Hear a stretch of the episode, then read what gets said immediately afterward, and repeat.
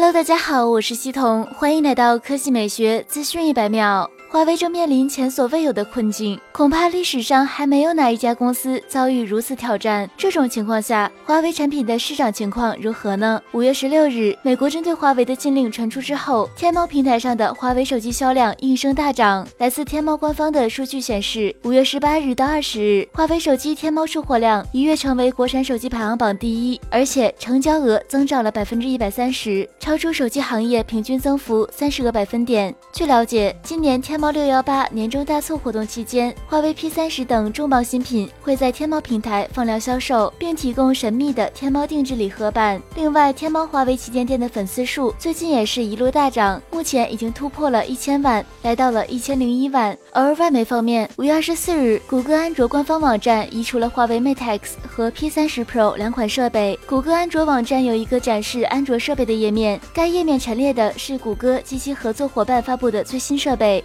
此前，在 5G 设备一栏中，原本有三星 Galaxy S 十 5G、LG V 五十、ThinkQ 5G、华为 Mate X 和小米 Mix 三 5G 等设备，现在 Mate X 已被谷歌移除，仅剩余上三款设备在列。不仅如此，华为 P 三十 Pro 也未能幸免，该机原本与 Pixel 三、Moto 5G 和一加六 T 同列，现在也被移除。Mate 二十 Pro 也从安卓 Q 名单中移除。该机原本是首批升级安卓 Beta 版的机型之一，而华为自研操作系统已经浮出水面。华为消费者业务 CEO 余承东表示，华为最快会在今年秋天，最晚在明年春天发布自研操作系统。华为自主操作系统打通了手机、电脑、平板、电视、汽车、智能穿戴等各个领域，还将兼容安卓应用和所有外部应用。好了，以上就是本期科技美学资讯一百秒的全部内容，我们明天再见。